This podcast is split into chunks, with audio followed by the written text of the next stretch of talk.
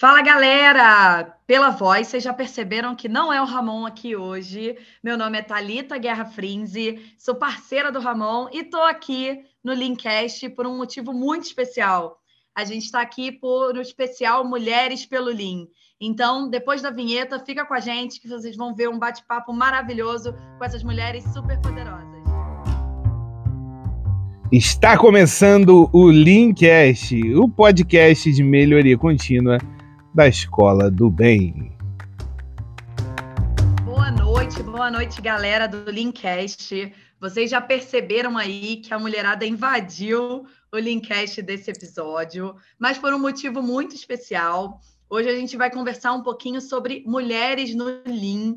E eu estou com três meninas super poderosas aqui comigo hoje. Mas antes disso, deixa eu me apresentar né? Para que todo mundo saiba quem é essa aqui que está falando é, no lugar do Ramon.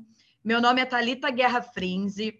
Eu sou professora da pós em Lean junto com o Ramon. Sou professora da graduação da Estácio Engenharia de Produção também. E atuo no, na empresa Pierre Fabre, que é uma empresa dermocosmética francesa hoje, e sempre trabalhei com gerenciamento de projetos, e a grande maioria dessa dessa, desse roteiro de vida foi focado em Lean. Então, eu implantei Lean do zero em empresas como Cervejaria Itaipava, né, que é o Grupo Petrópolis. Trabalhei nas AIS com Lean. E também, hoje, é, continuo tentando implementar ali alguns conceitos do Lean no dia a dia, mesmo que essa não seja a minha função direta. Mas é por isso que eu estou com três meninas maravilhosas aqui que atuam diretamente com Lean também nessa rotina de, de trabalho. Então, rapidamente apresentando, porque vou deixar elas se apresentarem. Eu estou aqui com a Natália Gonçalves. Ela é graduada em biologia, mas trabalha na Autoglass hoje e já há dois anos aí com esse foco no Lean Office, que é muito bacana é, essa experiência administrativa também dentro do Lean. Eu estou com a Alice Sarantopoulos. A, ela é enfermeira e atua com consultoria em Lean Health em diversos hospitais, que também é uma atuação diferente, inovadora aí do Lean, né? Então a gente vai é, conhecer um pouquinho mais no detalhe. E estou com a Renata Gartner, química industrial, que atua como especialista Lean no Lean Instituto Brasil, que é uma grande referência em Lean é, no nosso país. Meninas, sejam muito bem-vindas. Obrigada por aceitarem esse convite junto comigo também com o Ramon. E palco é de vocês. Vou começar aqui com a Natália, que foi a primeira que eu apresentei. Natália, um pouquinho aí da, da tua experiência, suas considerações iniciais. Bom, eu sou a Natália Gonçalves, muito boa noite a todo mundo. É, eu trabalho com linha há aproximadamente sete anos. Eu comecei no ramo industrial e hoje eu atuo, como a Thalita apresentou aí, na parte do Lean Office. Legal, bacana. Alice, Oi, pessoal, obrigada, Thalita, Ramon, pelo convite, e que incrível estar com vocês aqui, Renata, Natália, é realmente é uma honra poder bater esse papo de algo que eu acho que todos nós amamos demais, que é o Lean, né, que a gente brilha o olho só de falar, porque a gente vive isso em casa, no trabalho, na vida, e, e é isso, eu sou super entusiasta, assim, realmente apaixonada pelo Lean, e acredito que o Lean está aí para transformar a saúde também do país e estou super feliz de estar aqui com vocês. Obrigada. Muito bom. Renata? Produção. Tenho uma carreira de 17 anos em, em fábricas, né? então, em indústria. Comecei na Alcoa, uma precursora do Lean no Brasil, para quem não conhece, aqui em Pernambuco, eu moro em Recife. Passei pela Coca-Cola, passei também pela Axe Nobel, que é a fábrica de tintas coral, onde atuei é, pela primeira vez como química na área de desenvolvimento e depois para a fábrica, onde tive a oportunidade de aplicar o Lean desde o início, né? Desde o início, a gente começamos do zero na, na planta e até a gente conseguir alcançar resultados significativos para a unidade. E, por fim, comecei a trabalhar na, na Gerdau, um breve tempo na Gerdau, e quando eu saí da fábrica, comecei a enxergar que é processo, linfa é processo, independente se é, né, Alice, pessoas que entram doentes, né, que passam pelo fluxo e saem curadas ou medicadas, enfim, ou no caso da Natália, é, informação entra informação e sai um, um, serviço. Então, independente do tipo de matéria-prima, né, é, é processo. Então, hoje estou com consultoria de transformação, é, ajudando empresas de diversos setores. Que bacana. E assim, gente, é o que a Alice comentou mesmo, é o brilho nos olhos, né? Nas minhas aulas, principalmente ali, eu sempre deixo no último slide um I love Lean, porque acho que a coisa que eu mais quero passar para todo mundo é essa paixão pelo Lean. E assim, a primeira pergunta que eu quero fazer para vocês é justamente como surgiu o Lean na vida de vocês, porque para mim foi uma, né, não foi algo que eu procurei, foi algo que me encontrou, o Lean me achou no meu primeiro emprego nas AIS. É, eu entrei na área de qualidade, dei a sorte deles estarem implementando do zero ali todos os processos e acabei entrando nesse mundo e me apaixonei, né? Foi assim um amor à primeira vista, mas foi algo que me encontrou. Como que foi com vocês aí? Vou trocar a ordem agora.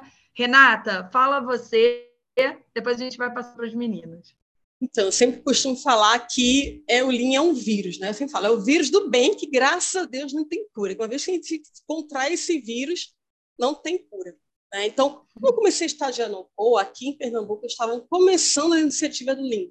Então, eu já comecei, né? Estavam capacitando as pessoas, implementando nas áreas. Então, eu comecei a me identificar, né? Que gostava muito, apesar de meu, meu, meu estágio era na área química, inicialmente, e assim, comecei a olhar né, para processo, produção, comecei a, a, me contaminar nesse momento. Né? Então, a área que eu estava trabalhando, o, o, gerente ele comprou um boom, boom, bem grandão, assim. Então, ele batia e aí o processo começava. Aí, depois de 15, 20 minutos, ele parava, que era o taxi time, e aí, é. vamos, vamos congelar o processo. Vamos ver como ficou. Então, assim, isso acabou em, né, acabou comigo, né? Então, final, é isso que eu quero. E, e, desde então eu tenho, eu procuro atuar nessa área de melhoria, na área de melhoria do Lean, que é, de fato eu me, eu me achei, né? Como você comentou, eu não, não fui atrás, mas me achou e assim me identifico muito, muito nessa área. Muito bom, muito bom. Natália? Bom, é, a minha história também é um pouco parecida com a de vocês. É, assim que eu terminei a faculdade, eu fui buscar é, trabalhar na área ambiental e acabei entrando para a área da qualidade, né? Lá na Sangoban, canalização. E lá eu descobri a área de melhoria contínua. Ela me encontrou através de auditorias, através de 5S. Cheguei a ficar responsável pelas auditorias, pela formação dos auditores, e ali eu comecei a dar treinamentos. Né? Além de aplicar, colocar a mão na massa, entender processos, a gente começou ali é essa, essa minha construção né, no passar do conhecimento. Ali eu fiquei oito anos, atuei na área de qualidade, tive a oportunidade de ir para a área ambiental, depois atuei um pouquinho com EHS e fui para o WCM, que é também um linha aplicada, é o World Class uhum. Manufacturing, né? É uma uhum. das linhagens do linha aí dentro da indústria. E no WCM eu fiquei dois anos e ali foi aonde de fato eu comecei a entender sobre processos, sobre mapeamento sobre a importância de você entender o ESIS, e depois entendeu como você poderia sugerir o to be, testar, prototipar, rodar o PDCA, aprender ferramentas um pouco mais avançadas, né? Em relação à estatística mesmo, análise de processo. E lá no é. WCM, dentro da Sangoban, eu tive essa oportunidade de me desenvolver e também de replicar esses conhecimentos. É, esses oito anos lá foram muito ricos para mim em relação ao Lean, porque de fato eu pude viver tanto a parte produtiva quanto a parte ali, né, dos ensinamentos, das explicações mais técnicas. E tive a oportunidade de vir aqui para o Espírito Santo, onde eu estou hoje, em Vila Velha, aqui na Autoglass, trabalhando com Lean Office, é, também na parte de treinamentos, desenvolvendo pessoas, trazendo conteúdos técnicos aí para poder jordar jornadas, né, junto com os colaboradores, treinando lideranças e me desenvolvendo também. Não parei de estudar, não pretendo. E esses são os desafios do dia a dia do Lean. A gente precisa viver para de fato entender como que tudo, toda essa magia acontece. E uma vez que você é picado pelo bichinho do Lean, já era. Já era, com certeza. Muito bom. Alice? Bem, a, é, a minha história foi um. Ah, acho que foi parecido, mas diferente, né? Como enfermeira, eu vi assim, eu, eu quis fazer faculdade de enfermagem para cuidar de gente. Então, meu negócio uhum. era cuidar de idosos, eu queria né, cuidar de idosos. Eu, eu sempre quis assim essa parte mais humana e tal de de cuidar mesmo, né? E aí, fazendo a faculdade, a gente teve uh, gestão, né? Tem administração na faculdade de enfermagem. Nos quatro anos a gente tem aula de administração. É, e aí eu, putz, eu gosto disso daqui. Todo mundo odiava, né? Todo mundo faz enfermagem, ninguém quer ser gestor, todo mundo quer ser cuidador, assim, cuidador Verdade. no sentido de né? A gente já faz gestão de equipe, tudo, mas a gente quer cuidar do paciente, né? Que nem eu, quando prestei, eu queria cuidar de gente. E aí não deixei de cuidar de gente, certo? Com Lean, mas uhum. bem. Uhum. de aí, uma outra forma. Exatamente. E aí eu comecei a perceber a necessidade que a saúde tem de boa gestão.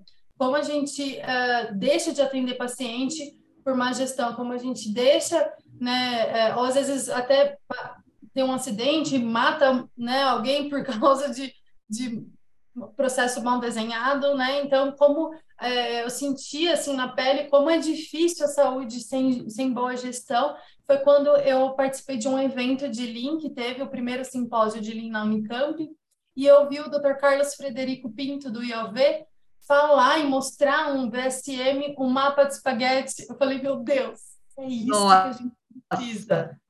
É. Quando eu vi ele falando, gente, era 2014, estava no começo do negócio no Brasil ainda, de saúde, é. né? Quando eu vi aquilo lá, eu falei, gente, é isso que vai mudar a saúde do país. Ali eu fui picada, Renata. O vírus me picou na fala do Dr. Carlos Frederico Pinto. E aí eu falei, meu Deus, eu preciso estudar isso. Eu era monitora do evento, estava ajudando e tal. Daí eu até conversei com o professor que estava coordenando o evento, que é o professor Dr. Lili Min. Falei, professor, eu quero estudar isso. Né? É isso. É isso que vai mudar a saúde do país. Aí ele, ele me convidou para fazer um mestrado com ele no tema, e eu fiz o mestrado, fiz o doutorado com ele também na Unicamp, na Faculdade de Ciências Médicas. E, puxa, pude uh, entrar a fundo, porque o meu mestrado e o meu doutorado foi muito prático, a gente implementou né, o Lean no HC para começar a entender, né, primeiro aprender a usar as ferramentas, tudo, mas também uh, ter os resultados para poder publicar, a gente desenvolveu um software e tal, fui, fui para os Estados Unidos, fiz um tempo lá, fiz um trabalho bem colaborativo, né, em Estados Unidos, Inglaterra, Brasil, foi super legal, e a partir daí começaram a surgir demandas mesmo, né, de, de, de saúde para eu, eu atuar, e aí eu comecei a atuar também como consultora em Lean e, e, e levar isso para outras instituições. Então, a gente, agora eu passo de. Eu lembro que o meu orientador até perguntou para mim: o que, que você quer ser? Né, onde você se imagina daqui cinco é. anos, quando eu entrei no é. mestrado? Poxa, professor, eu quero estar de hospital em hospital levando isso para poder mudar e melhorar, né? Então, hoje eu tenho essa experiência de, de estar levando isso em é, hospitais afora, clínicas, né, laboratórios, para poder implementar o Lean. E, Muito fui bacana. picada, gente. Não, não quando eu, eu, eu acho que é, em alguns hospitais que eu já passei, Natal, Santa Teresa, assim, eu sempre, a gente que tem esse essa sementinha, né, de enxergar as coisas, a gente já, já olha com outros olhos. E me lembro de ver quadros de gestão à vista, procedimentos, assim, é, não tão dentro no detalhe do Lean, porque você está ali com outro foco, mas só de perceber que tem uma mudança, uma gestão visual, uma forma de comunicar diferente, já de uma maneira de pensamento enxuto, cara, dá uma, um orgulho, né, de ver essa mudança de paradigma mesmo, né? Muito bacana. Então, realmente, essa parte do, do Lean Healthcare, ela é muito diferente da prática. A gente vai ver muito indústria, mas quando a gente vê a aplicação em outros lugares, é muito bacana. E a gente aí sim vê como o Lean consegue ser aplicado em qualquer lugar, em qualquer business, né? E, e, qualquer tamanho de empresa. Isso é muito bacana. E aí a segunda pergunta já é muito sobre isso, porque vocês trabalham em áreas completamente diferentes, né? E para vocês é fácil ou é mais difícil? Como vocês percebem essa questão da identificação de desperdícios na área? Porque assim, é, eu sempre brinco que a gente tem que aprender a botar um óculos e enxergar os desperdícios que estão ali à nossa frente, né? Hoje que eu não atuo numa função diretamente de Lean, mas com gerenciamento de projetos, que foi a vida toda, mas desenvolvimento de novos produtos é, e lançamentos de um novo produto demoram dois anos, um ano e meio para serem lançados, a gente percebe quantas oportunidades tem ali. E a cada setor da empresa que eu passo, a gente consegue ver de uma maneira diferente os, os desperdícios ali tão vivos, né? E eu sempre brinco, pessoal, botem o óculos que vocês vão enxergar esses desperdícios. Como é isso para vocês, né? Fácil identificar, é fácil convencer a galera de que realmente tem oportunidade de melhoria no dia a dia. Como que é a experiência para vocês? Vou começar com a Natália agora. Bom, é, essa parte eu acho que é o X da questão, porque envolve pessoas, né? E eu acredito muito nos meus treinamentos, quando eu passo conhecimento sobre o Lean, eu sempre falo isso para as pessoas, né? É, a gente precisa se desenvolver dentro daquilo que a gente está fazendo. Então, desenvolver o outro é o maior desafio para que o outro consiga enxergar com esse óculos aí, com o olhar calibrado, né? Reduzir uhum. os desperdícios, entender, fazer uma análise de tempo, entender a importância daquilo ali que está sendo feito, né? O porquê, o motivo. Então, eu, eu dou um passinho para trás. Eu acredito que tudo começa ali no desenvolvimento das pessoas. E é muito difícil por conta disso, porque depende do outro. É, E uma vez que você está ali no trato com o outro, passando conhecimento, dando os exemplos de desperdícios, na primeira vez, quando você pega ali pessoas que não nunca ouviram falar de Lean, traz uma confusão, superprocessamento, processamento excessivo. É, né? verdade. Então, assim, você começa a acompanhar a evolução do entendimento do outro ali quando você desenvolve e capacita ele em relação ao que é o Lean, de onde que veio. Então, a maior dificuldade, eu acho que em relação aos desperdícios, é você conseguir fazer essa construção aí com o outro, com quem você está trabalhando. Com certeza. Alice, é, eu, na área da saúde, assim, é, eu acho que a gente tem tantos desperdícios que é, no, é mais fácil de, de enxergar, eu acho, no, prime, no início, porque quando você começa, o mato está tão alto, né, que é. capinar aquele matão alto tá legal, é fácil. É. Quando já tá melhorzinho, aí já começa daí, cadê os desperdícios, né? Mas assim, que nem na saúde, é, acho que o que mais é, assusta é a espera, né? Eu, eu, trabalho muito com saúde pública e a gente tem muito disso, né? Não só aquela espera de, nossa, eu tenho três meses uh, para conseguir uma consulta, então tem essa espera também, mas tem aquela espera de você já tá lá, já tá agendado e você demora oito horas, isso não é mentira, é fato, oito horas uma consulta agendada para você ser atendido. Então, esse já é um que assusta, essa espera que né, a gente sente na pele também como paciente. Mas tem todos os outros desperdícios, e eu acho que um que a gente sofre bastante também, que ele é meio controverso, que é, é o talento humano. Assim, a gente tem, vê Verdade. muito isso também, né? A desvalorização, às vezes, das pessoas, não usar o potencial delas. É, mas a gente tem demais, gente, estoque, superprocessamento, movimentação, transporte. Nossa, você fecha o olho assim, abre, você já vê os oito. mas, é verdade. É, mas assim, eu já tive a oportunidade de atuar na indústria também de alimentos e idem. Eu acho que a partir do momento que você aprende a usar esse óculos, você vai num banco como é, consumidor, como cliente, você já começa a observar. Você vai num, no supermercado, você fala, ai meu Deus, né? Então dá vontade de, de já ir lá e já, né? Vamos lá, pessoal, vai ser que vamos fazer um VSM aqui. Com certeza, dá vontade de botar o link em tudo, né? Que a gente né? enxerga, é verdade. Mas assim, é, é, é, esse, é isso, né? Acho que as diferenças elas existem, mas os desperdícios estão em todos os lugares. Agora a gente está vendo, né? O Instituto atuando aí na vanguarda do Linha Agro, é, como tem sido também uma oportunidade, a Renata sabe mais do que eu, provavelmente, mas é, como realmente eles estão em todos os lugares, a gente já precisa aprender a enxergar. E eu acho que o óculos é o mesmo, você entra no hospital, você vai enxergar. Você é o mesmo, no, eu concordo. Né? Então, acho que todo mundo consegue meio que atuar na área um do outro aqui, porque a gente já tem o óculos certo. Já né? tem o óculos certo, calibradinho para a nossa visão, né? Renata, na consultoria de transformação, então eu lido com diversos setores. Ambiente fabril, é, saúde ainda não, Alice, mas ambiente office, o agro também não, né? então bem, ainda não fui. Mas é o que você acabou de comentar, né? O óculos é o mesmo. E, e, a grande dificuldade que eu enxergo é fazer as pessoas sair do piloto automático.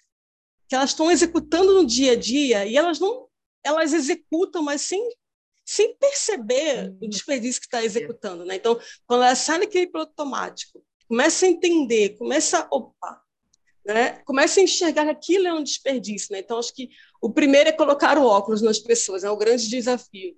Tem um exemplo de uma empresa que, que eu atuei, que eu ajudei, e, e, eles tinham dois sistemas, né? Essa aqui, os dois sistemas não se conversavam. Então, a pessoa, quando a gente foi mapear, então ela pegava uma informação do sistema, colocava no Excel, fazia um Ctrl-C, Ctrl-V, colocava no outro sistema. E aí, quando a gente desenhou, ela fez, nossa, mas está errado.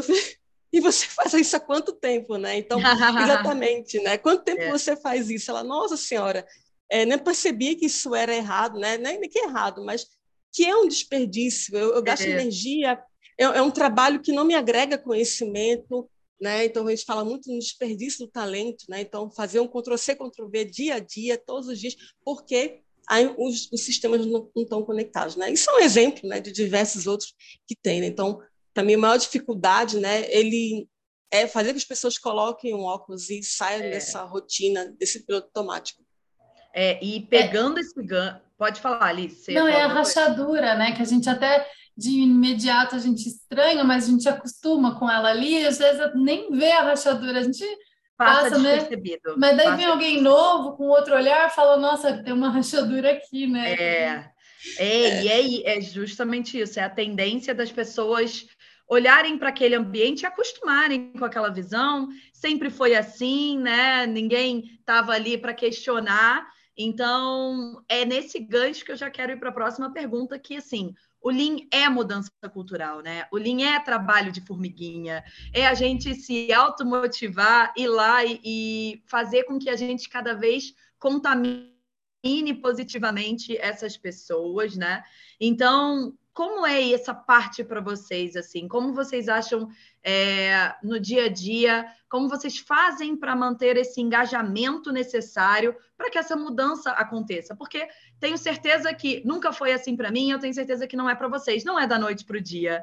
A gente sabe, né? E a gente precisa estar tá ali acreditando e passando essa paixão mesmo para as pessoas. Então, como é essa experiência do engajamento com vocês? Vocês sempre tiveram todo mundo ali 100% engajado ou teve um dia que você era mais psicóloga e tentando fazer um trabalho diferente com as pessoas para tentar mostrar para elas que aquele era o caminho? Agora vou começar pela Alice.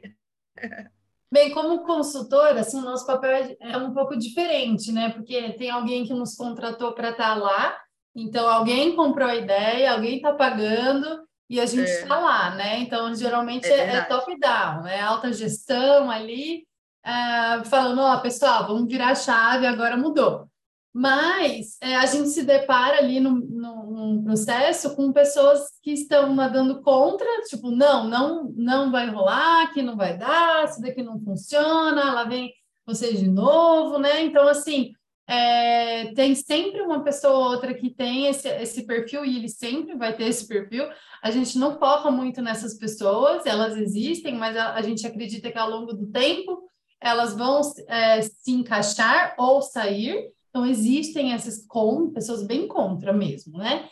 E uhum, uhum. Uh, eu não gasto, meu perfil é não gastar muita energia nessas pessoas, mas é, pegar as pessoas que estão positivas e as que estão no meio do muro e focar minha energia nelas, porque elas vão arrastar a mudança, elas vão fazer com que essas outras pessoas ou mudem ou saiam.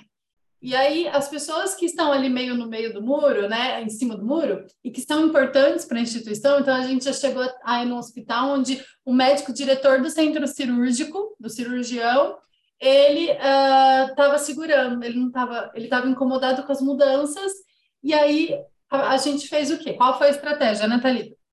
A gente perguntou para ele qual que é o maior problema que você tem aqui, qual que é, como se fosse assim, agora o pessoal de design fala, né? Qual é a sua maior dor? É, é. Aí eu falei, qual que é a sua maior dor? Ele falou, olha, eu não tô com dores hoje, não, qual é o seu maior problema? Aí a gente entendeu, ele falou para nós, né, qual era o maior problema, que as cirurgias nunca começavam na hora que estava uh, programada para começar, isso há oito anos, ele, ele brigava com todo mundo e morria de raiva porque ele chegava lá, estava tudo pronto e a cirurgia não começava. Então, é... então a gente trabalhou nisso, a gente focou todas as nossas energias no projeto para conseguir resolver a dor dele, para ele se tornar um parceiro, para que a gente conseguisse a partir daí resolver também as dores dos clientes, né, que são os pacientes. Claro que resolvendo essa dor dele, a gente já resolvia as dores dos pacientes com também. Certeza, com por tabela, certeza. né? O cliente é. interno e externo estava sendo atendido. Mas exigiu de nós também ouvi-lo, entender a dor, ajudar a é. resolver o problema dele. E ele, depois disso, gente, foi o maior pregador do Lean ever, é. porque ele passou a se tornar o grande apoiador Convenceu do negócio. na prática, né? Conseguiu convencer. O resultado, na... entendeu? resultado. Ah, resolveu uma tua dor, vamos lá. É verdade, é verdade. Natália? É, eu achei muito interessante isso que a Alice comentou, porque acontece, eu acho que aconteceu com todas nós, né? E acontece muito em todos os lugares, essa questão de comprar a briga, da mudança do mindset, né? É, o, o, item do engajamento, ele é de suma importância para qualquer empresa que a gente está falando de melhoria, a gente está falando de processo, a gente está falando de sustentabilidade, né? Porque uma melhoria ela pode trazer um ganho para a empresa, ela pode trazer é, uma mudança de visão em relação a um produto, a venda de um produto diferente ou um serviço. Então, tem tudo isso envolvido. Eu acho que o ponto mais complicado é a questão da mudança mesmo do mindset, como a Alice comentou aí, né? Que às vezes você precisa chegar naquela pessoa que de fato está desacreditada, não comprou ideia, trazer ela para cá e falar assim: vem cá, meu amigo, deixa eu entender seu processo qual é a sua dor, né? O que está é. acontecendo? É. Não tem algum é. gargalo, não tem nada que você faz no dia a dia que você acha que pode ser melhor. Ou vamos, vamos é. estudar um processo aqui no A3, né? Vamos pegar uma, um problema do negócio específico para a gente poder atuar e a gente destrinchar ali tudo que está envolvido naquele processo de cabo a rabo. Vamos entender para poder mostrar para você que aqui tem valor, reduzindo essa etapa, trazendo algo diferente para a gente poder ter um processo mais fluido, inovado, né? Com tecnologia, de repente, se for o caso. Mas isso é muito importante, porque se a gente não tem a mudança de mindset, principalmente das pessoas que estão é, em cadeiras né, específicas e estratégicas da empresa, a gente não consegue ter a força-tarefa para poder atuar. E isso é. é uma máxima, assim, eu acredito que em todas as áreas. Além dessa questão do mindset, é, eu acredito que também sustentar a cultura da empresa é algo muito difícil né? Você precisa ter ali uma constância muito grande de ideias diferentes para engajar, fazer sorteio, trazer problemas para as pessoas poderem pensar, trazer sempre comunicação. Então, eu acredito que um plano de comunicação ele também faz parte para essa questão da mudança do mindset. É um conjunto de coisas e é, é muito desafiador essa parte do engajamento. Sim, com certeza. É, eu acho que assim a gente faz de uma forma que as pessoas elas vão sendo convencidas né, ao longo do tempo, não é realmente, como eu falei no início, não é da noite para o dia. Então, até trazendo um pouco também de uma das minhas experiências na cervejaria, a gente fez um cronograma para realmente ir implantando aos pouquinhos as ferramentas, até que a gente tivesse um guarda-chuva ali completo ali num plano de cinco anos, né? E nessa primeira, nesse primeiro momento, a gente obviamente, fez com 100% dos colaboradores, explicando o que ia acontecer, para já tirar um pouco daquela sensação de, ué, por que que está acontecendo ali e não está acontecendo comigo? Então, a gente já falou, ó, pessoal, a gente está mudando, é, é uma questão mesmo de enxergar oportunidades de melhoria, vai passar por todo mundo. É, vocês fazem parte dessa mudança, contamos com todos vocês, mas fiquem tranquilos que em algum momento vai chegar em determinada área. A gente não vai fazer tudo em todas as áreas a todo momento. A gente estava falando de uma empresa muito grande, né? É, muitos colaboradores e várias unidades no Brasil, e a gente fazendo isso ao mesmo tempo ali em várias unidades. E aí, a partir daí, a gente começou a fazer algumas implementações, 5S em 100% das áreas e tudo mais. E quando chegou no TPM, a gente escolheu uma célula para fazer a implementação. E foi muito bacana, porque assim, a gente, claro, escolheu ali uma célula estratégica, uma célula que é, rodava 24 horas, que tinha ali bastante oportunidades e desperdícios à vista. E aí, a hora que a gente implementou ali, começou a aguçar a vontade das outras áreas, as outras, outras linhas de produção, linhas de invaso, falando: ei, também quero, bota aqui, a gente vai dar, vai dar bom aqui também. E aí, esse engajamento foi pegando também organicamente, né? De ver o resultado em uma área e falando, pô, peraí, também quero participar. Então, nem, a gente nem precisou medir tantos esforços e fazer tão top-down. Aos poucos, as pessoas mesmo foram buscando essa vontade, né? E isso deu muito certo na época. Muito bacana, porque é tal da, entre aspas, né? Gestão por inveja, né? A área é, vizinha está fazendo, eles estão conseguindo. Poxa, tem A grama do vizinho é mais verde. Eu, quero, eu tenho gestão visual na minha máquina também. Então, eles, eles de fato, eles mesmo fomentam ali, isso é muito legal. É, Gente, essa gestão por inveja é nova, eu nunca tinha ouvido. Nem eu, novidade, mas é. De fato, é, né? é uma inveja branca, mas é uma inveja ali de, de né, light, né? Não é aquela coisa da é, competição tão grave mas é a questão de você olhar e querer também, né? Muito bacana, muito bacana. É porque normalmente você tem ali o, o, resultado de uma área dando resultado, então as outras áreas ficam assim, caraca, eu quero, eu quero, igual criança. É, então é gestão é por aquela, inveja. É aquela invejinha boa, né? Que faz só a gente querer fomentar essa máquina. E aí, já pegando esse gancho que eu Alguém, Renata, ia comentar alguma coisa? Isso, eu ia comentar assim. É uma coisa muito importante que vocês falaram, né? Acho que uma base importante é a liderança. Porque às vezes o líder está patrocinando, né? Porque é aquele top-down que a Alice trouxe. Às vezes existe mudança de mindset, então uma transformação linha ela tira a gente daquilo que a gente já normalmente executava, aquele, né?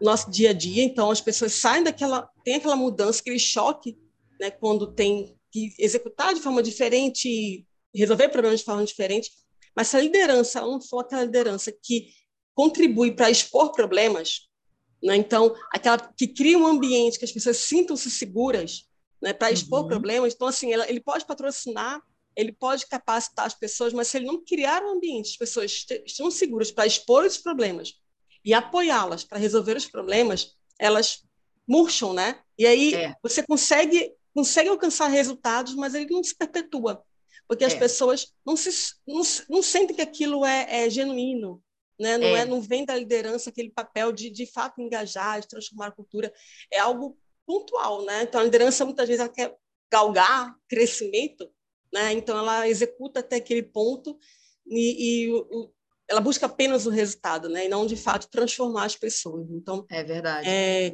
tudo que vocês ali é, complementando nesse nesse sentido, né? De que não basta só patrocinar, não basta só capacitar, trazer não. as ferramentas, apoiar é, é fundamental. Né? É verdade, é verdade. Se seguras, em né? né? É. Com certeza. Garantir que, de fato, esteja ali é, abraçando a causa, né? Que esteja no sangue. Porque as pessoas percebem mesmo no dia a dia. A gente sabe, Sim. né? Quando alguém está fazendo só por fazer ou porque realmente entendeu a dinâmica, entendeu o, o que traz de benefício. É verdade. Muito bom ponto aí, Renata. E outro, também. outro ponto também, né? Só continuando, é a conexão com a estratégia da empresa. Então, as pessoas é que trazer aquele propósito. Né? Por que eu estou fazendo isso? Então, está conectado com a estratégia. Estou fazendo. É, eu, eu, gosto muito de contar uma historinha, não vou contar porque ela é um pouco grande, mas de às vezes uma, uma pessoa está no, no, no, chão de fábrica, mas por que, que eu tenho que, que executar essa tarefa que não traz um valor, né? Mas se ele enxergar uhum. que aquela atividade que ele está executando contribui para o maior, isso é. traz um propósito, né? É traz pessoa, né? Então isso aí também é, é fundamental. É, com certeza, com certeza. Lembrei e aí até do filme do Charlie Chaplin que ele fazia assim. Ah, clássico, né? Tempos né? modernos ali. Tem aí ele vai embora no mesmo, né? Faz isso o dia inteiro, né? Exatamente. Tem, tem, até uma tirinha muito engraçada, né? Que ele ele faz assim, vou, vou me aposentar, vou lá no início da, da, da linha para entender o que, que eu, eu, fiz em 30 anos. Ai, gente, Até muito agora engraçado. ele não sabe o que, que ele fez, ele onde ele, que ele, né? O que, que ele agregou? produto que eu fiz em 30 anos, né? Se ele é só fazia uma parte do processo, né? Então, essa conexão é extremamente importante. É muito importante, com certeza, faz toda a diferença, é um dos, dos pontos-chave mesmo para esse sucesso do Lean, né? E aí, pegando mesmo esse gancho que a gente já está é, falando de chão de fábrica, a gente sabe que hoje é, o Lean ele é dominado ainda, né? Cercado por homens, dominado por esse mundo ali masculino. Eu também, que justamente essa grande experiência aí do Lean foi numa cervejaria que 95% era é, um time masculino ali. É, eu lembro bem que quando eu entrei, né, pessoal me olhou assim e falou: Cara, quem é essa menina aqui que surgiu do nada, que não entende nada de cerveja e que está falando que a gente tem que mudar os processos, né? Eu não digo nem que foi uma resistência, mas foi um questionamento mesmo, assim. Quem é ela? De onde ela surgiu? O que, que ela está fazendo aqui? E muitos relatos depois eles falando isso para mim, não, Thalita, aos pouquinhos você foi conquistando e a gente foi vendo mesmo que isso funcionava. Então, eu não senti que, eu, é, que foi difícil me ouvir, mas eu precisei convencê-los de que era um caminho bacana, né? E para vocês, assim, essa experiência, vocês tiveram essa dificuldade para serem ouvidas ou não? Vocês têm alguma outra experiência para compartilhar? Como foi essa entrada no Lean dentro de, das empresas, dentro de consultoria, que eu também já atuei? Eu sei que uma empresa às vezes tem um formato, outra tem outro, e cada hora a gente tem uma dinâmica diferente. Foi difícil para vocês serem ouvidas e serem representantes do Lean ou não? Deixa eu começar agora pela Alice. Bem, assim, eu nunca foquei muito nisso né, no meu dia a dia, assim. Acho que eu sempre fui muito fui, fui vivendo, fui tocando, né? Agora, agora parando para olhar para trás e falar assim, como que foi isso, né? Essa questão de uhum. gênero, né? Mas, assim, eu lembro que eu tinha uma, uma certeza que eu precisava é, me capacitar é, teoricamente e pra, com a prática para poder uh, ter voz, né? Então, assim, como mulher e, bem jovem, eu precisava uh, ter uma boa formação. Então, eu fiz isso, eu fiz um mestrado, eu fiz um doutorado, foquei uhum. em mim, numa das melhores universidades do país, é, fiz todos os cursos do Lean Institute Brasil, Renata. então, assim, eu, eu, li todos os livros de Lean, meu Deus, todos. Então, assim, eu, eu senti que eu precisava ter uma base sólida para que quando alguém que me questionasse, né, às vezes até com um coração meio que, tipo, ruim, né, no sentido, vou testar essa garota aqui, né, é, né, o que essa é, menina está é. fazendo aqui, eu teria o que né, é, fundamento. Um respaldo poder, técnico, né? Um respaldo técnico, fundamentação, experiência para poder rebater e falar: olha. Então, assim, eu já, eu já passei, acho que a minha pior, olha só, a minha pior experiência foi, foi na fábrica, na indústria de alimentos, não foi nem no hospital, acho que no hospital foi tranquilo, porque eu acho que quando eu comecei, só a gente praticamente falava de Lean Healthcare no Brasil ainda, então ainda era assim, meu, isso daí nós não, nós não fazemos carro, a gente estava ainda nessa discussão, nós não fazemos carro, nós cuidamos de gente, isso não tem nada a ver, Nossa. então a gente tinha que convencer, sabe? Assim, a gente viveu todo esse, esse momento de agora, todo mundo sabe que Lean Healthcare, ok, tá, funciona mesmo, entendeu? Não tem mais dúvida. É. Na época, não.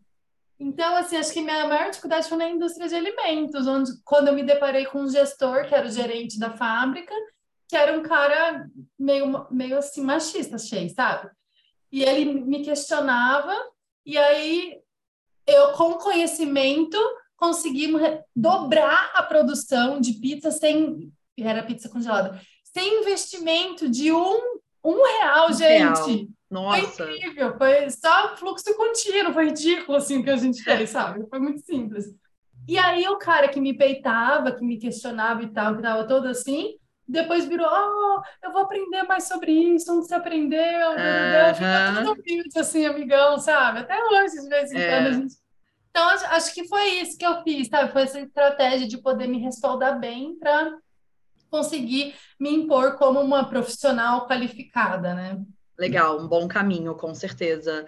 O melhor deles, né? Da gente sempre estar tá ali à frente do conhecimento. Então, assim, nada assusta a gente, né, nessa jornada. É, Natália. Bem, comigo é, foi na indústria, é, o início de tudo, né? Foi bem difícil, porque eu era muito nova. E o que, que essa garota tá fazendo aqui no meio de todo mundo? Botina, capacete, óculos, ela acha que ela é quem? É, tipo isso. Para poder fazer auditoria de qualidade, falar, meu Deus, o manual está errado. Eu não sei de manual, eles questionavam, né? Eu não sei de manual, mas a gente tem que saber de procedimento. Então, é. eu ia lá atrás deles na produção para poder aprender a operação. Então, era muito difícil. É.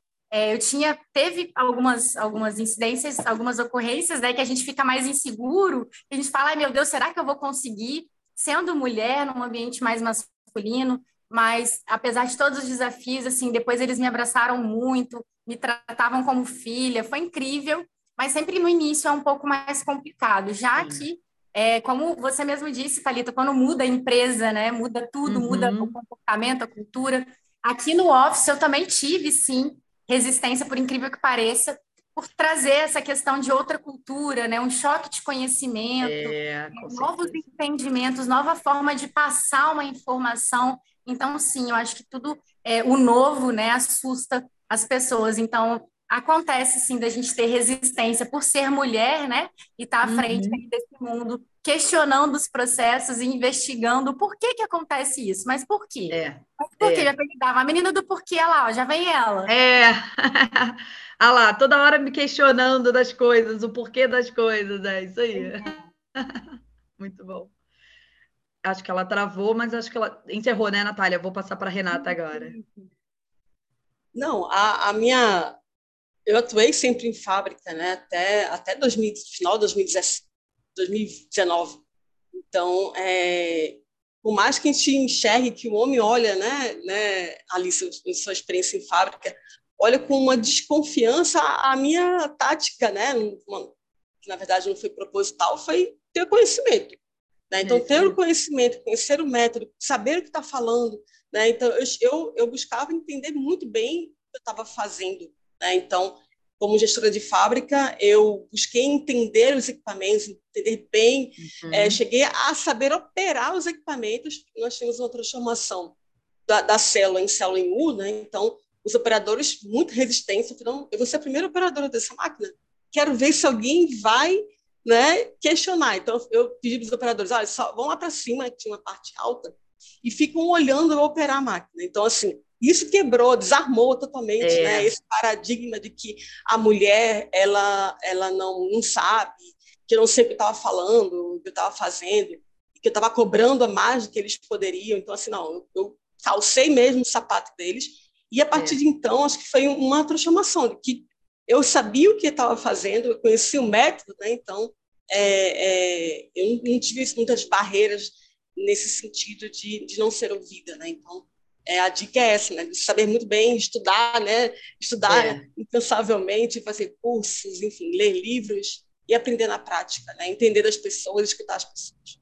É, com certeza. Isso é muito importante, esse conhecimento, porque aí você é, negocia de igual para igual, na hora de você desdobrar um problema, você vai junto, você sabe que a gente ainda não chegou, por exemplo, num brainstorming, se a gente fez suficiente, se não fez, se a gente chegou na causa raiz de um problema, a gente acaba dominando o método e dominando ali o, o dia a dia da rotina, né? Então, isso complementa. É isso. Fala. Só, só para complementar também isso, porque é, a Renata falou, né? É, e eu lembrei de um caso também de, um, de um, uma pessoa, era o diretor de, da área de, de higiene, e ele era um, um senhor, né? E tal, e ele gritou comigo, foi a primeira vez, a única na minha vida que, que gritaram assim, ficaram nervosos, assim, nervosos comigo. Eu assustei até, fiquei com medo, fiz assim, deu três é. passos para trás.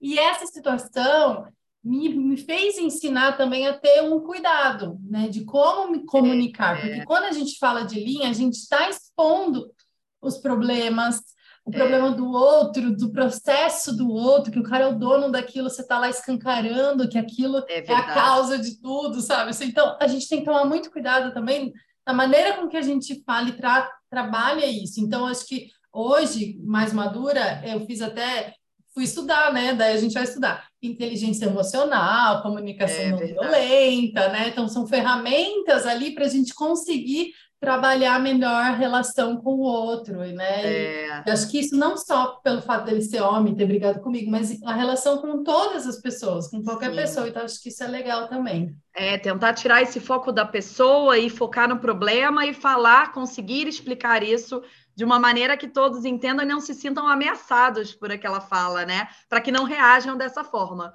Com certeza, Alice. Natália ia comentar alguma coisa também, eu acho. É, eu gostei muito da fala da Renata, achei assim, é, precisa, porque essa questão do protagonismo da mulher é de fundamental importância no mercado. A gente já sabe disso, né? O quanto que foi trabalhoso para a gente poder conseguir conquistar o nosso espaço independente se é operando uma máquina, se é à frente de um processo, se é junto ali com a gestão desenvolvendo a estratégia, atuando em um processo que é estratégico para você trazer a melhoria. Acho que o protagonismo feminino ele vem com muita força, né? Principalmente agora com os meios de comunicações que a gente tem, a tecnologia a favor do ser humano, a gente consegue trazer aí muitas pessoas e, e esse networking com mulheres. E tem muitas mulheres no mundo Lean, tá? Quando a gente começou, nós éramos poucas. E hoje em dia, se a gente for parar para poder dar uma olhada ali no LinkedIn e tudo mais, a gente vai ver que existe Sim. uma gama muito grande de mulheres no mundo Sim. Lean. Isso é, me enche de orgulho. Muito, muito, enche muito de orgulho, e é justamente nisso que eu ia tocar agora, porque assim, eu tenho visto essa crescente também de mulheres no Lean, é, fomentando é, exemplos práticos do dia a dia, de como transformar ali as pessoas e as empresas, né, de um modo geral, mas que a gente possa trazer cada vez mais mulheres e lotar esse mundo linha aí de, de mulheres maravilhosas. E aí a pergunta para vocês é justamente essa, né? Para essas meninas que estão ouvindo a gente, que vão participar aí do, dos próximos Leancasts, né? O que, que vocês recomendariam? Por onde essas meninas podem começar? Quais são os primeiros passos que elas deveriam dar para entrarem nesse mundo junto com a gente. Agora eu começo com Renata. Bom, o primeiro passo é estudar, né, Alice? Estudar é cursos, né? É o primeiro input, falando, né, né? para você, né? Então tem diversos meios, né? Tem universidade, a OPTEC tem aí, tá aí, né? Tem cursos de extensão, enfim, tem diversos meios para você se qualificar, livros, mas isso é tudo teoria, né? Então, buscar em paralelo aplicar no seu dia a dia. Mesmo que a empresa ela não tenha o Lean ou não tenha nunca falado de Lean, começar pequenininho, começar devagarinho, né, implementando, envolvendo as pessoas, conquistando as pessoas, trazendo luz, né, às pessoas, o óculos, colocando óculos nas pessoas, para que elas possam aos poucos é, é, enxergarem. E isso traz, vai fazendo um momento nas pessoas, na área, né? E isso faz com que a pessoa ela, ela se desenvolva. É o momento que a gente está ensinando, a gente está aprendendo também. Então, utilizar esse conhecimento teórico que você tem diversas fontes para conseguir, para adquirir, conectando com, essa, com a teoria, com a prática, desculpa, é, no seu dia a dia. Às vezes as pessoas, mas Renata, eu não trabalho em casa, tem diversas oportunidades, né? Em casa, no, no, né, é, você tem a oportunidade de aplicar os conceitos e, e, se qualificar e aprender cada vez mais. É verdade, isso é, é esse é o grande ponto. Eu até realmente brincava, né, é, em alguns trabalhos de pós e todo mundo, ah, mas eu não atuo na área pegue um case da sua vida. Que, vamos fazer um, um brownie em casa, vamos implementar um processo, vamos fazer de uma maneira diferente, vamos trazer um exemplo prático, né? Não precisa estar numa empresa 100% atuante nisso. Hoje, inclusive, essa empresa que eu trabalho, ela ainda não, não tem um Lean oficialmente ali, mas tem alguns já, opa, uns conceitos aqui. Então, até eu estava numa, numa reunião e aí o pessoal falou assim: ah, a gente precisa do SMED. Aí olharam para mim assim, né? Já. Tipo, aí eu falei, opa, agora Já, sim. vai conectando. Isso é o quê? É o fomentar um pouquinho ali, né? Num outro num passado. E agora o pessoal está entendendo. A gente teve a oportunidade de um diretor da França pedir um trabalho, um projeto, e ele falou: Mas eu quero um VSM antes. Eu, opa, agora vai. Então é muito legal, né? É, qualquer pequena oportunidade, a gente está ali falando. Então, eu também iria por esse caminho, justamente, de como iniciar numa carreira Lean, dando exemplos, fomentando e buscando isso, né? E vocês, meninas? Alice? Você está no mudo. É, então, eu acho que é isso. A gente. É o que a Renata falou, não sei como agregar muito em cima disso, mas uh, Acho que a primeira coisa é, é acreditar, né? Entender que isso é importante. Eu acho que é, a picada ela é, ela é o, o início de tudo, né? Então você tem um problema, você tem uma dificuldade, uma, você tem uma necessidade, você entende que isso pode te ajudar. O Lean é uma das chaves, uma das soluções, e aí você passa a buscar estudar, conhecer para resolver o problema mesmo, né? Para melhorar os processos, para ter melhores entregas. E aí, é, você vivendo isso, né? Estudando, aprendendo, implementando e se desenvolvendo dessa maneira, eu acredito que é um, é um excelente começo, né? Para você se tornar sim. um especialista ali, vamos dizer. Sim. Mas é, vamos supor, a pessoa ainda não está atuando, é um aluno de graduação, alguma coisa assim. Eu acho que tem muito curso, né, que ajuda nessa formação e que te dá insights para poder atuar, como vocês falaram, ah, em casa, né? A gente tem um curso que a gente dá na e Nova Saúde que a, a, uma das propostas do curso é que o aluno faça um Kaizen. E aí tem gente que vem com um monte de coisa legal que fez um trabalho e tal, e tem gente que vem com um armário que arrumou com o filho. Um armário, uma era o armário de pesca do marido, que foi o marido o filho, e ela arrumou o tal do armário de pesca, que há 10 anos a mulher brigava com o homem, que aquele armário estava uma zona. Muito bom. Fez 5S no armário, sabe? Então, é, é. é. são coisas assim que aquela dor, aquele problema que a pessoa carrega e tal, vamos resolver. Sintoma Legal. Resolveu, muito bom, muito bom. É Natália, é, bem, eu acho que a dica que eu iria dar para as mulheres, as meninas que estão começando no mundo do linha, sejam curiosas, é, busquem conhecimento sim, não se contentem com a resposta do outro, vá ver com as próprias mãos, né? Criem olhinhos nas mãos, vá lá experimentar, testar, prototipar, erra bastante, porque uhum. para a gente aprender a gente precisa errar muito. É, além dessa questão do estudo, eu acho que, como todas vocês colocaram aí muito bem, a questão da prática, ela é o diferencial, né? Quando a gente começa a entender na prática ali os macetes, ou tem aquele estalo de, ó, já sei que agora eu posso, eu consigo pular essa etapa, já estou com um estágio mais avançado aqui de uma análise crítica de uma melhoria, por exemplo. Então, eu, eu, a dica que eu diria é essa, assim, estudem, sejam curiosas, botem a mão na massa, protagonizem a carreira de vocês, a gente pode chegar onde a gente quiser, né, dentro da área de melhoria, atingindo uma gerência, sendo uma gestora, atuando com máquinas, desenvolvendo pessoas, dando aulas, independente da carreira que a gente queira seguir, focado em melhoria. Eu acredito que todas as profissões atuam com melhoria. Eu, eu acredito muito nisso e todo mundo pode pensar em melhoria. E isso é muito latente quando a gente entende que as oportunidades estão nos problemas. Então, olhem os problemas do dia a dia como oportunidades para se desenvolverem e estudem. É. é. Não, e é essa questão do problema, né? É, que bom que tem problema, né? Para a gente solucionar bastante. E realmente, assim, uma coisa que a gente tem que desmistificar é isso, do sucesso o tempo todo, né?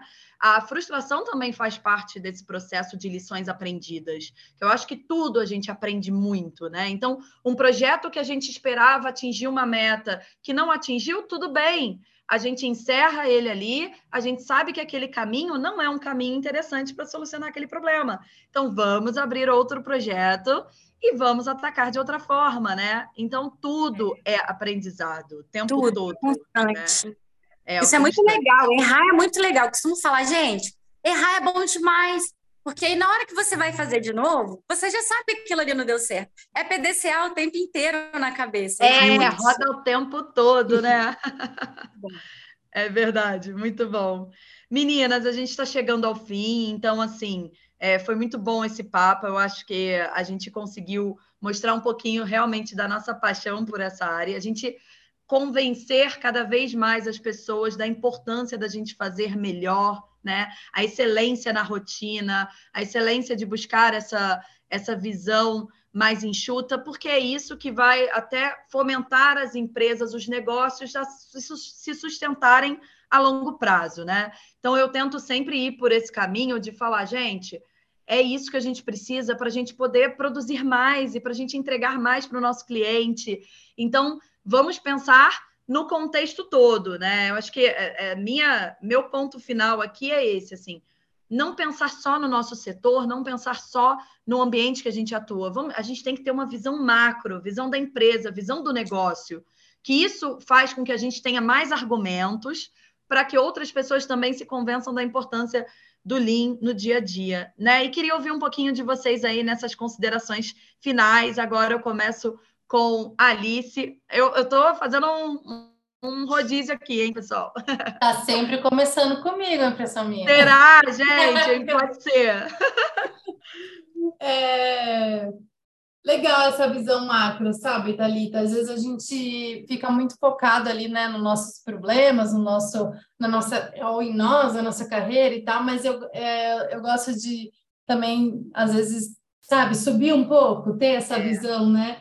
É, mais Tirar, ampla. Né? Sair do, do isso. isso. E, e, eu penso muito assim também no nosso país, sabe? A gente tem, é, eu sou orientadora do MBA da USP de Gestão de Projetos, e eu sempre falo isso para os alunos quando eles se formam, né?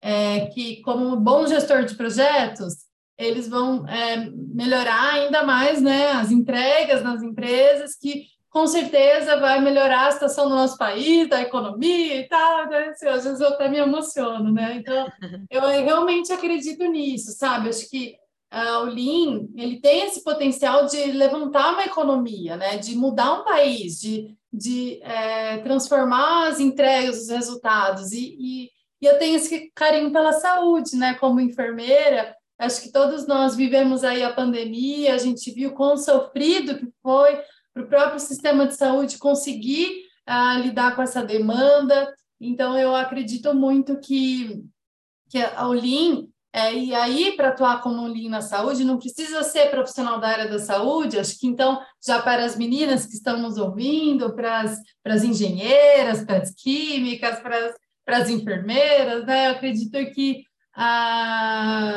entendam também a saúde como um, uma área legal de atuação, porque acho que a demanda está grande, a gente precisa de mais pessoas que tenham essa formação, esse conhecimento, para resolver também os problemas na saúde e poder transformar é, a realidade da saúde no nosso país. Então, verdade. Acho que é, acho que é isso, assim, uh, vale a pena, sabe? Vale a pena é. a gente a gente entrar por essa jornada e conseguir uh, não só crescer na nossa carreira, que eu acho que o Lean também ajuda isso, a gente crescer na carreira, se tornar gestor, conseguir novos cargos e, e, e ganhar bem, acho que tem a ver com isso também, mas é, principalmente pensando no retorno que isso pode dar para a sociedade e para o nosso país. Com certeza. É sobre propósito, né? Muito sobre é. propósito de vida aí que a gente Total. encontrou o nosso caminho, né? O Ikigai, né? Nós encontramos é, nosso Ikigai. Exatamente. Natália.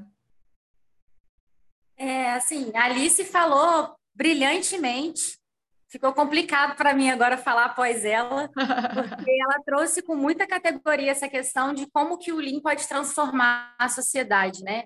Assim, eu disse isso anteriormente, mas eu acredito muito que todas as profissões têm esse poder de pensar em melhorar, de pensar em fazer melhor, nem que seja num atendimento, né? Pensar 1% cada dia. Então, eu acho que o Lean, ele está ali nessa, nessa questão muito latente da pessoa, do ser, do, de pessoa para pessoa, né? E é, a Alice falou muito bem, ficou realmente complicado para mim depois dela, de tudo que ela falou. Foi que o grande final é essa questão da gente pensar que tudo que a gente faz com carinho, com atenção, né, usando a nossa criatividade, pensando na melhoria mesmo, em como poderia ser melhor, a gente está contribuindo para a sociedade. Então, hoje isso é um, algo muito importante em relação ao desenvolvimento do nosso país, como a Alice colocou, é, em relação à política também, ao entendimento político que está acontecendo, esse movimento que está acontecendo atual, né, muito latente agora com essa nossa nova presidência. Então, é muito importante a gente pensar nisso, né? Que tudo que a gente fizer para contribuir para a sociedade como um todo. Com certeza, com certeza, Natália. E, Renata, suas considerações finais? Natália ficou ruim para você, imagine para mim. Agora, agora, agora, agora só assim. Boa é noite. Isso, é sobre isso. Não, mas é isso, né? Tudo que vocês comentaram muito bem. É, o Lean contribui para a sociedade, principalmente no desenvolvimento da pessoa, né? Dela olhar para ela, né? E, e, problemas existem em todos os momentos, existem em todos os lugares, né? E, então é, é fazer as pessoas enxergarem esses problemas, não só nas empresas, não só na sua vida, mas o do outro. O que, que, o que, que nós podemos contribuir? De que forma o Lean pode contribuir? Isso é extremamente importante. Né? E está cada vez mais, né, aos pouquinhos, devagarinho, mas também entrando na gestão pública, que tem que tem grandes oportunidades, né? Então é uma grande grande é, avanço, a gente conseguir devagarinho entrar na gestão pública para então explodir para a sociedade, né, os benefícios para a sociedade.